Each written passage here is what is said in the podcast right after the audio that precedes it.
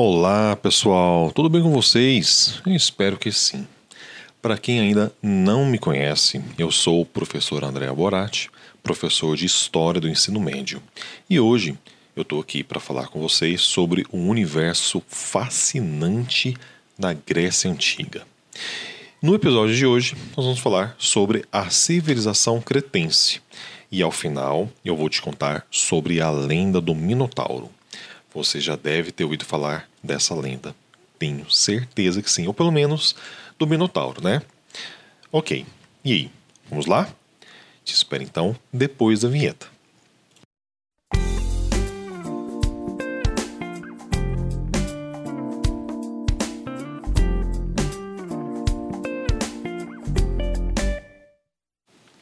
Mas que bom ter você aqui de volta comigo. Espero que você já tenha ouvido os outros episódios e espero que você tenha gostado, porque são episódios feitos com muito preparo, roteiro, pesquisa, tudo certinho para ficar bem legal para vocês, tá bom? Bom, vamos lá. É, hoje, né, como eu já falei, a gente vai falar sobre a Grécia, mas é, na verdade a, a Grécia, né, essa, esse assunto da Grécia, eu vou dividir ele em vários episódios, tá bom? No episódio de hoje, a gente vai falar sobre a civilização minoica, tá? Mas antes eu quero, quero trocar uma ideia com você. Você já deve ter percebido, não sei, tá? não sei, só estou supondo, mas eu, eu tenho uma certa desconfiança que sim, você já deve ter percebido a influência que o mundo grego exerce sobre nós, certo? Como, por exemplo, na nossa arquitetura, na nossa filosofia, na política, no mundo das artes, não é mesmo? Pessoal, olha, de vez em quando vocês vão escutar o Charlie, o meu gatinho, tá bom? Ele faz parte também do podcast, ele quer participar, ele tá aqui do meu lado miando. Então, vocês vão ouvir o Charlie às vezes, tá? Bom, então voltando. É uma influência tão grande que o mundo grego exerce sobre nós e tão profunda que muitas vezes a gente não percebe. Mas o fato é que o mundo grego está ao nosso redor o tempo todo. Por isso eu acho assim tão importante a gente estudar esse conteúdo para a gente poder entender com mais clareza essa influência que o mundo grego exerce na construção do mundo moderno, do nosso mundo, certo? Então eu vou começar esse episódio falando sobre o período minoico. Vai ser um episódio, episódio de hoje, dedicado exclusivamente ao período minoico, período que ocorreu entre 2000 a.C. a 1400. Você sabe, né? Que a história da Grécia é dividida entre períodos. Então, vamos começar pelo primeiro, como eu já falei, o período minoico. Então, vem comigo.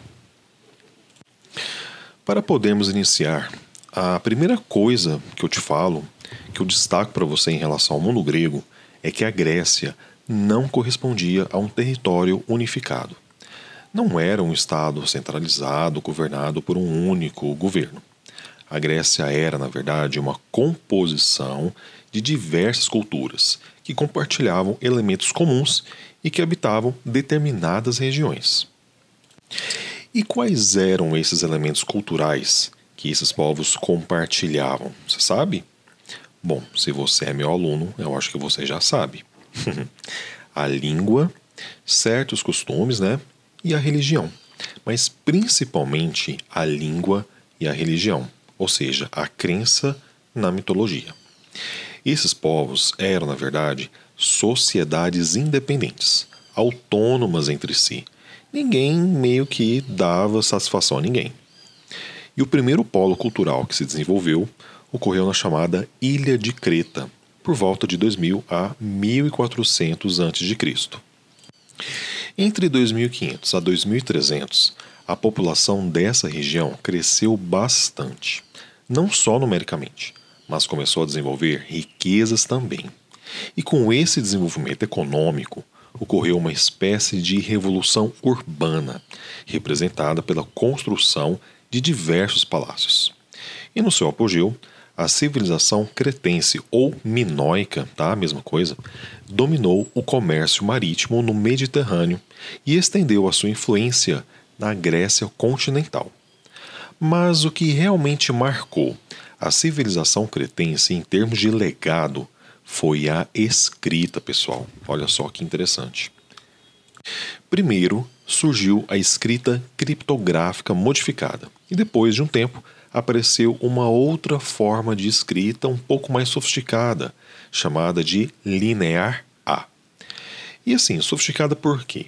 Porque a maioria dos sinais representava sílabas.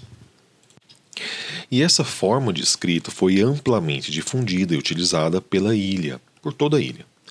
Mas como a língua é dinâmica e se altera com o tempo, a linear A foi gradativamente substituída pela linear B, ou seja, bem mais complexa do que a sua versão antecessora. E aí você deve estar se perguntando: mas onde esse povo escrevia, meu Deus? Como essas escritas foram encontradas? Então, as escritas cretenses, desenvolvidas na ilha de Creta, foram encontradas em tábuas de argila. Claro, né, pessoal? Bastante desgastadas com o tempo, mas eram legíveis o suficiente para que os arqueólogos e historiadores pudessem estudá-las e desvendar os seus mistérios. Tá, beleza, mas assim, o que, que eles escreviam nessas tábuas de argila? Olha, basicamente, eles escreviam títulos, títulos de propriedades, algumas leis ou regras sociais e coisas do tipo. E do ponto de vista político, como o povo cretense se organizava? Olha, havia um palácio central lá na cidade de Knossos. A sua função, basicamente, era gerenciar tanto aspectos econômicos quanto políticos. E era nesse palácio também que o rei é, aquele que centralizava as decisões, né, vivia. E uma característica bem peculiar desse palácio era que ele não era cercado por fortificações, não tinham muros ao redor dele. Bem diferente de outras construções existentes no mundo antigo, no mundo medieval também, né? E isso indica que os cretenses eram um povo que era um povo pacífico, não tinham preocupação com invasões estrangeiras. Tá, mas e do ponto de vista religioso? Olha, os cretenses acreditavam nos deuses. Deusas e deuses. Sim, pessoal. Eles acreditavam que havia deusas mulheres. Olha que bacana, olha que diferente. Ao contrário de outras crenças que só acreditavam em deuses né, do sexo masculino, ou apenas num único deus com referência ao sexo né, masculino, como eu já falei, os cretenses não. Eles, eles eram diferentões mesmo. Uma outra característica da crença deles é que eles acreditavam num, num número enorme de deuses. Infelizmente, é difícil mensurar a quantidade e maiores detalhes sobre a religião deles, devido às poucas evidências físicas que eles nos deixaram. Mas o que se sabe é que eles tinham uma religião toda voltada ao culto para a Grande Mãe ou Deusa Mãe, considerada como a mãe de todos os seres vivos e também a deusa da fertilidade. Mas por que eles cultuavam uma deusa e não um deus maior? Porque a sociedade cretense era matriarcal e não patriarcal. Interessante, não? Eu acho interessante porque geralmente nós fazemos uma ideia de que os povos antigos eram meio que todos machistas, né? E só atualmente no mundo moderno é que as mulheres ganham espaço na sociedade. Pois é, mas a história nos mostra que não é bem assim. Havia povos antigos que respeitavam muito as mulheres, e no caso da sociedade cretense, não só respeitavam, mas cultuavam a figura feminina. Que interessante, não é mesmo? Bem, é importante você saber que a civilização cretense ocorre no período anterior, bem anterior ao desenvolvimento e apogeu do mundo grego. Por exemplo, ao apogeu de Atenas, né, que ocorre lá no período helênico. Basicamente, tudo que nós sabemos sobre a Grécia vem do período helenístico. Então, a cultura creta é uma cultura ancestral, né, do ponto de vista grego, uma cultura ancestral.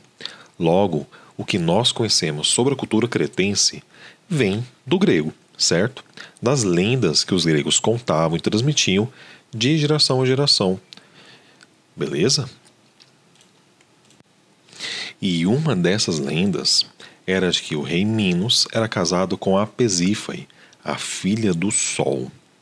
E ela se apaixonou por um touro que saiu do mar. Olha só que doideira. Vai vendo. Ela pediu ajuda a Dédalo, que era uma espécie de artesão, de engenheiro é, de ascendência divina, que inventou um dispositivo por meio do qual ela podia se relacionar sexualmente com o animal. Que coisa bizarra.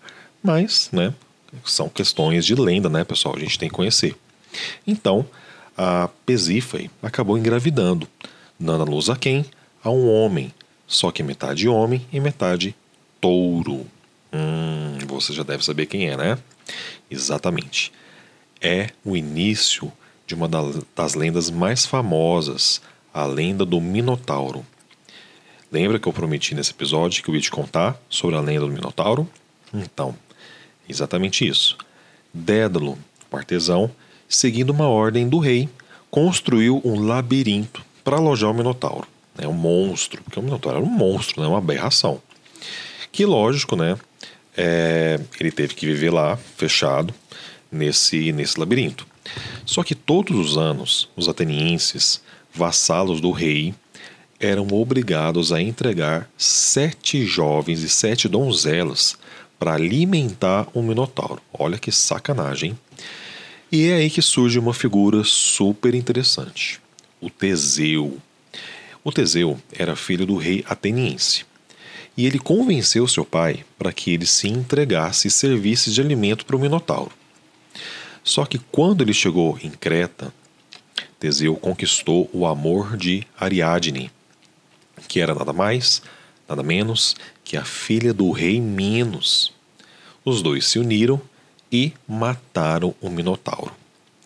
Só que o rei Minos não concordava com essa união, então eles tiveram que fugir logo em seguida para a ilha de Naxos, onde nasceu. Onde nasceu, não. Onde Teseu abandonou a sua amada e que depois foi encontrada pelo rei Dionísio, com quem acabou se casando depois. Bom, essa é a história do famoso Minotauro. Você percebe que Atenas, nessa época, já existia, tá? Pois era uma das várias cidades-estados, mas ela ainda não havia alcançado seu apogeu nesse período, beleza? Olha, eu espero muito que você tenha gostado desse episódio. E depois, em outros episódios, eu vou falar mais sobre os outros períodos da Grécia Antiga, tá bom? Se você gostou desse episódio, compartilhe com seus amigos, me ajuda a divulgar o podcast para eu continuar fazendo mais episódios para vocês. Beleza? Um abração, valeu e tchau, tchau.